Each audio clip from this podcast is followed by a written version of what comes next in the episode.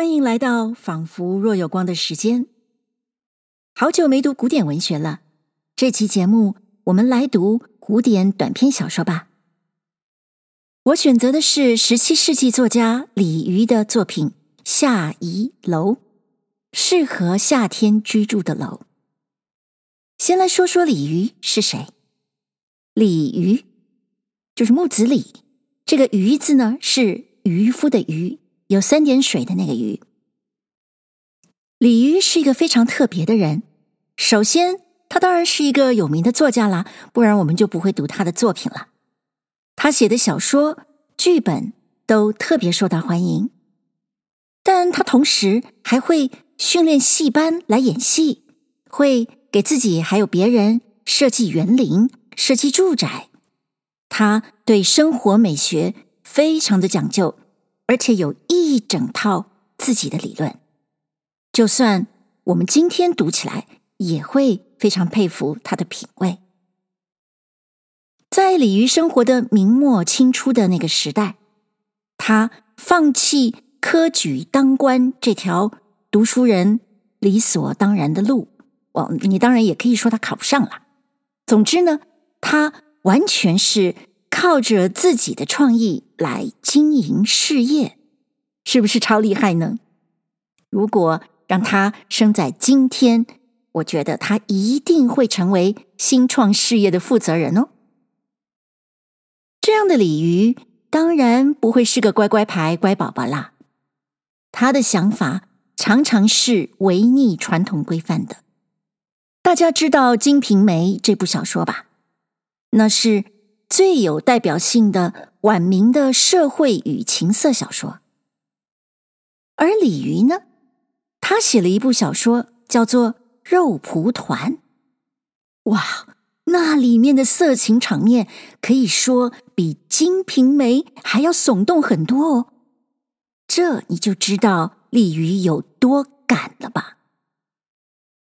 美国的汉学家韩南认为，李渔是一个。最厉害的喜剧大师，他的创意无穷，而且非常懂得操弄叙事者的声音，所以呢，他的作品就算我们今天读起来也不会觉得无聊。这期节目我们要读的《下移楼》，出自李渔创作的短篇小说集《十二楼》。顾名思义，这个集子里面有十二个故事。而每一个故事呢，都围绕着一个楼来发展情节。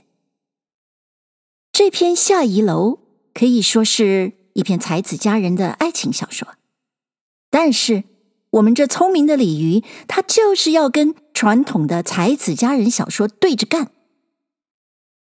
以前的才子佳人小说，经常都是靠着男女主角的爱情信物来发展了。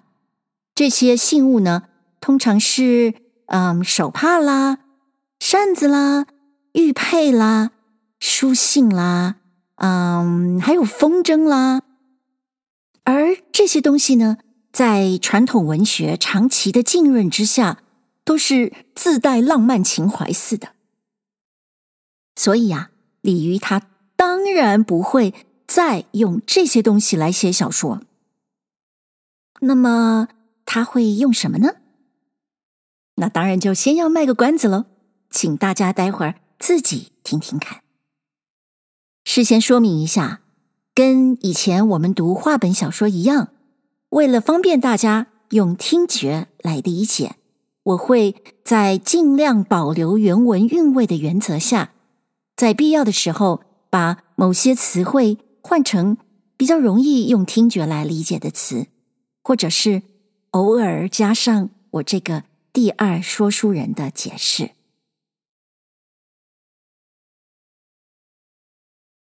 鲤鱼下移楼》第一回：玉河池女伴似顽皮，木花容仙郎迟远目。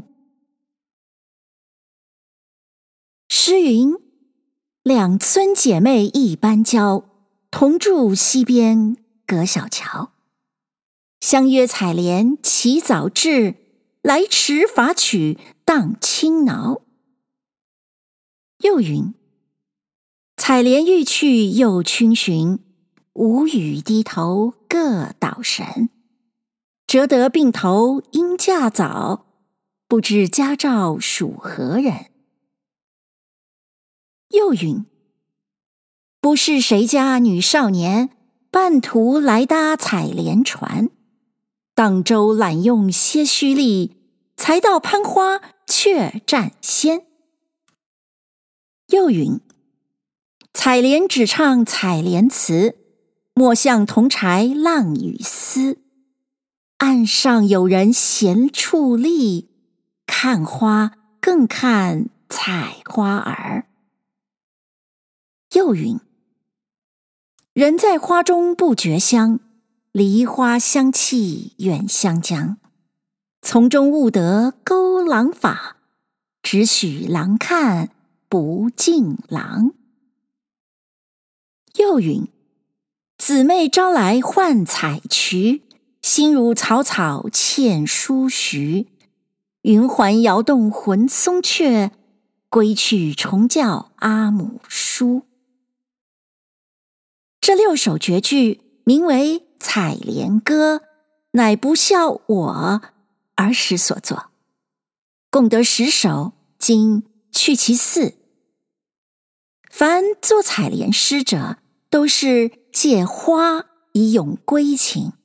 再没有一首说找男子，就是借题以咏美人，并没有一句说找丑妇。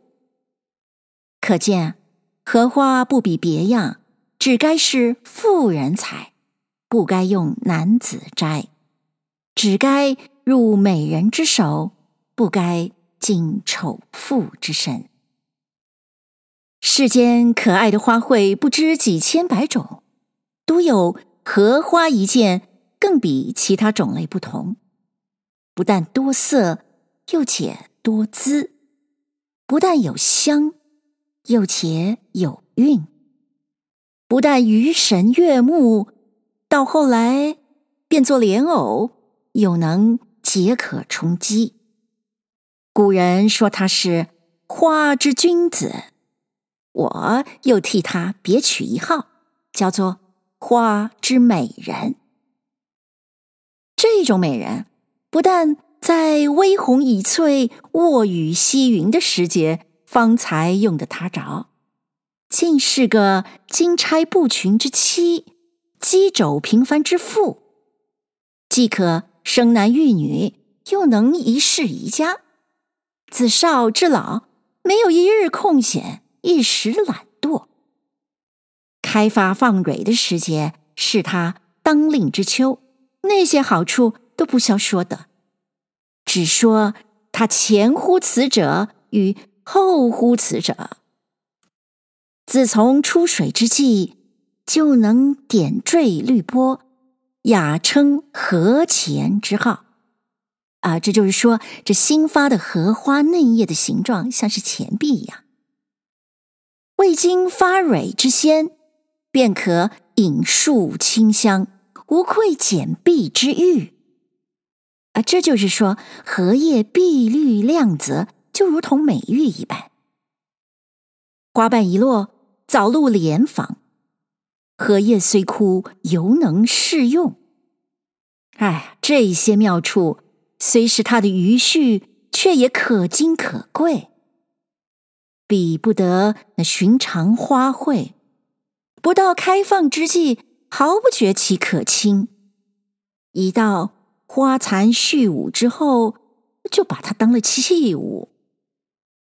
古人云：“弄花一年，看花十日。”想到此处，都有些打算不来。独有种荷栽藕，是桩极讨便宜之事。所以将它比作美人。我往时讲一句笑话，人人都道可传。如今说来，请教看官，且看是与不是。但凡戏耍谢侠之事，都要带些正经，方才可久。仅有戏耍谢侠之中做出正经事业来者，就如男子与妇人交媾，原不叫做正经，为什么千古相传做了一件不朽之事呢？只因在戏耍谢霞里面生的儿子出来，免百世之宗挑，存两人之血脉，岂不是戏耍而有益于政，谢霞而无叛于今者乎？因说何话，偶然及此，幸勿怪我饶舌。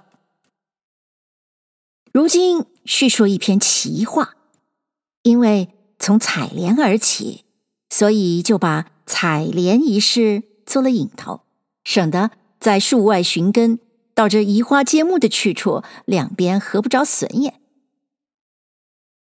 元朝至正年间，浙江婺州府金华县有一位退休致仕的乡绅，姓詹，号笔锋，官至徐州路总管之职。因早年得子二人，先后皆登仕路做了官，故此急流勇退，把未尽之事付与两位贤郎，终日饮酒赋诗，为追随陶渊明仿效谢安之计。终年生得一女，小字贤贤。自幼丧母，俱是养娘奶妈抚育。战公不肯轻易许配，因有儿子在朝，要他在市级官员里面选一个青年未娶的，好等女儿受县城封诰当夫人。这位小姐既有浓桃艳李之姿，又有璞玉浑金之度啊！虽生在富贵之家，再不喜娇妆艳饰，在人前卖弄娉婷。她呀，终日淡扫蛾眉，坐在兰房，除女工绣作之外，只以读书为事。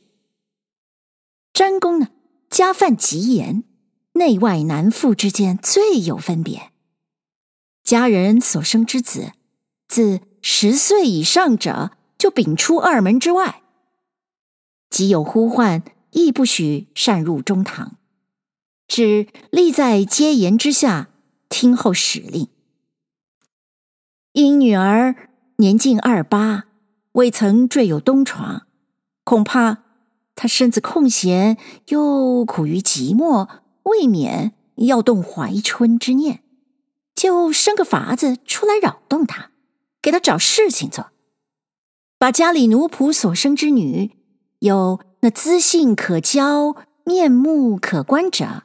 选出十数名来，把女儿做了先生，当老师，每日教他写字一张啊，识字几个啊，使这负责的老师既不寂寞又不空闲，自然就不生他想。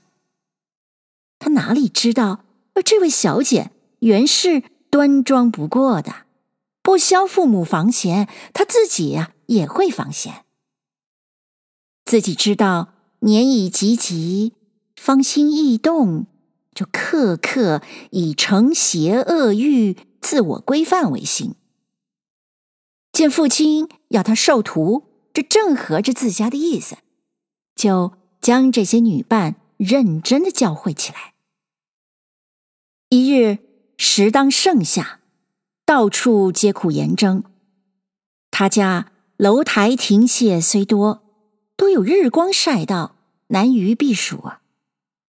独有高楼一所，甚是空旷，三面皆水，水里皆种荷花芙蕖，上有绿槐遮蔽，垂柳相交。自清早以至黄昏，不露一丝的日色。古语云：“夏不登楼。”独有。他这一楼偏偏适合夏天，所以詹公自题一匾，名曰“夏宜楼”。娴娴相中这一处，就对父亲讲了，搬进里面去住，把两间做书房，一间做卧房，寝食俱在其中，足迹不至楼下。偶有一日，觉得身体困倦，走到房内去就寝。那些个佳人织女都是顽皮不过的，张看的小姐去睡，就大家高兴起来，要到池内采荷花，但又无舟楫可渡。内中有一个道：“哎呀，总则没有男人，怕什么出身露体呀？我们何不脱了衣服，大家跳下水去，为采荷花又带便洗个凉澡，省得身子烦热，何等不妙啊！”这些女伴都是喜凉未熟，连着一衫一裤都是勉强穿着的，巴不得脱去一刻，好受一刻的风凉。况有绿水红莲与它相应，只当是女伴里面又增出许多女伴来，有什么不好啊？就大家约定，要在脱衫的时节一起脱衫，解裤的时节一起解裤，省得先解先脱之人露出惹看的东西，为后解后脱之人所笑。果然不先不后，一起解带宽赏，做了个灵童盛会，叫做七国诸侯一同赛宝。呃，各位，这个灵童斗宝的典故啊，是一个元代杂剧的故事，就说是春秋时代的秦穆公邀请各国的诸侯到秦国的灵童来比赛，看看哪个国家的国宝最厉害。啊鲤鱼就是用了这个典故。你看我，我看你，大家笑个不住。脱完之后，又一同下水，到把采莲做了末招，大家玩耍起来。也有摸鱼赌胜的，也有墨水争奇的，也有在叶上弄珠的，也有在花间吸露的，也有搭手并肩交相磨弄的。也有抱胸搂背互讨便宜的，又有三三两两打作一团，假作吃醋碾酸之事的。正在吵闹之际，不想把贤贤惊醒，遍寻女使不见，只听得一片笑声，就悄悄爬下床来，步出绣房一看，只见许多脚臂有无数顽徒啊！一个个赤身露体，都浸在水中。看见小姐出来，哪一个不惊慌失色？上又上不来，下又下不去，都弄得进退无门。贤贤恐怕呵吃得早，不免要激出事来，倒把身子缩进房去，假装不知，好待他们上岸。只等衣服着完之后。方才唤上楼来，罚他一齐跪倒，说：“做妇女的人，全以廉耻为重，此事可做，将来何事不可为啊？”众人都说：“嗯，老爷家法森严，并无男子敢进内室啊！是的，没有男人才敢如此，求小姐饶个初犯吧。”贤贤不肯倾诉。只分个首从出来，为从者一般吃打，只保得身有完肤；那为首唱乱之人，只打得皮破血流才住。詹公听见啼哭之声，叫人问其所以，知道这番情节，也说打得极是，赞女儿教诲有方。谁想不多几日，就有。男美女硕上门来议亲，所说之人是个旧家子弟，姓屈，名吉，字吉人，乃物郡知名之士，一向原考得起，呃，就是很会考试的意思啊。科举新案又是他的领批，一面让人说亲，一面备了圣礼。要拜在门下，贤贤左右之人都说他俊俏不过，真是风流才子。真公只许收入门墙，把联姻递好之事且模糊答应，说：“啊，两个小儿在京，恐怕别有所许，故此不敢去诺。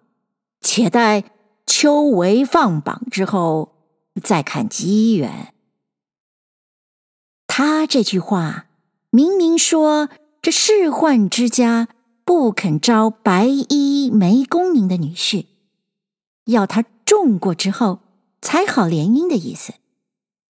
这屈吉人自恃才高，常以一甲第一等自诩。见他如此回复，就说：“这头亲事拿定是我的，只迟得几个日子。”但叫媒婆致意小姐，求她安心乐意打点做夫人。贤贤听见这句话，不胜之喜，说：“嗯，他没有必寿之才，如何拿得这样稳？哎，但愿果然中得来，应了这句说话也好。”及至秋闱放榜，买张小路榜单一看，哎，果然中了金魁。贤贤得意不过，知道自家的身子必归此人，可谓终身有靠，巴不得他早些定局，好放下这条肚肠。怎奈这新中的孝廉住在省城，定有几时耽搁。贤贤望了许久，并无音号。就有许多疑虑出来，又不知是他来议婚，父亲不许；又不知是发达之后另娶豪门。从来啊，女子的芳心再使他动弹不得，一动之后就不能复静，少不得到愁宫病出而后止。一连疑了几日，就不觉生起病来，怕人猜忌他，又不好说的，只是自疼自苦，连丫鬟面前也不敢嗟叹一句。不想过了几日，那个说亲的媒婆又来质意他道：“那个屈相公回来了，知道小姐有恙，特地叫我来问安，叫你保重身子啊，好做夫人。”不要心烦意乱啊！贤贤听见这句话，就吃了一大惊，心上思量道：“我自己生病，只有我自己得知，连贴身服侍的人都不晓得。他从远处回家，何由知道？竟着人问起安来。”踌躇了一会，就在媒婆面前。再三的掩饰，说：“我好好一个人，并没有半毫灾会，为什么没缘没故骤然生起病来？”媒婆道：“小姐不要推掉了，他起先说你有病啊，我还不信。如今走进门来看你这个模样，果然瘦了许多啊，才说他讲的不错。”贤贤道。旧时果然有病，他何由得知？媒婆道：“不知什么缘故，你心上的事体，他渐渐晓得，就像同肠合肺的一般。不但心上如此啊，连你所行之事，没有一件瞒得他。哎，他的面颜，你虽不曾见过，你的容貌，他却记得分明啊。”对我说来呀，一毫不错的，想是你们两个前生前世原是一对夫妻，故此不曾会面就预先晓得。贤贤道：“我做的事，他既然知道，我何不说出几件来？”媒婆道：“只消说一件就够你吃惊了。他说啊，自己有神眼。”远近之事，无一毫不见。某月某日啊，你曾睡在房中，竟有许多女伴都脱光了身子下水去采莲，被你走出来看见，每人打了几板。幕后那一个更打的凶。哎，这一件事可是真的吗？闲闲道：“哼，这等讲来，都是我家内之人口嘴不好，把没要紧的说话都传将出去，所以他得知。哪里是什么溯源，哪里有什么神眼啊？”媒婆道：“别样的话传得出去。”你如今自家生病，又不曾告诉别人，难道也是传出去的？况且那些女伴洗澡啊，他都亲眼见过，说啊，十个之中有几个生的白，有几个生的黑，又有几个在黑白之间。哎，还说有个披发女子，面貌肌肤仅生得好。只可惜呀、啊，背脊上面有个碗大的疮疤。这句说话是真是假，合得着合不着，你去想就是了。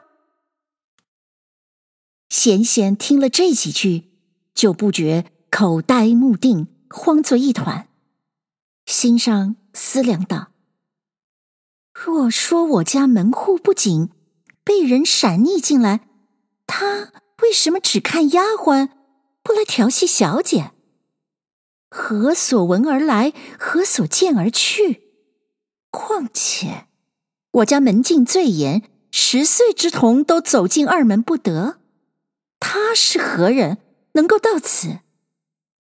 若说他是巧语花言，要骗我家的亲事，为什么信口讲来？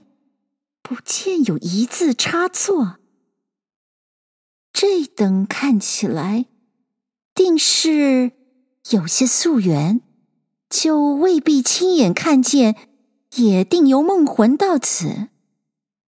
所谓精灵不隔，神气相通的缘故了。想到此处，就愈加亲热起来，对着媒婆道。既然如此，为什么亲事不说，反叫你来见我？媒婆道：“一来为小姐有恙，她放心不下，恐怕耽搁迟了，你要家出病来，故此叫我安慰一声，省得小姐烦躁。二来说，老爷的意思定要选个富贵东床，他如今虽做笑脸，还怕。”不满老爷之意，说来未必就允。裘小姐你自作主张，念他有宿世姻缘，一点精灵终日不离左右，觉得可怜。万一老爷不允，倒许了别家，他少不得为你而死啊！说他这条魂灵在生的时节，尚且一刻不离。你做的事情，他渐渐知道。既死之后，岂肯把这条魂灵都收了转去啊？少不得死啊！跟着你，只怕你与那一位也过不出好日子来。不如死心塌地，只是嫁他的好。贤贤的意思原要嫁他，又听了那些怪异之事，得了这番讥切之言。一发劳上加劳，顾上加顾，绝无一毫转念了。就回复媒婆道：“叫他放心，速速央人来说，老爷许了就罢。万一不许，叫他进京之后见我们大爷二爷，他两个是怜财的人，自然肯许。”媒婆得了这句话。就去回复吉人，吉人大喜，即便央人说和，但不知可能就允。看官们看到此处，别样的事都且丢开，单想这詹家的事情，吉人如何知道？是人是鬼啊？是梦是真呢、大家请猜一猜。且等猜不着时，再取下回来看。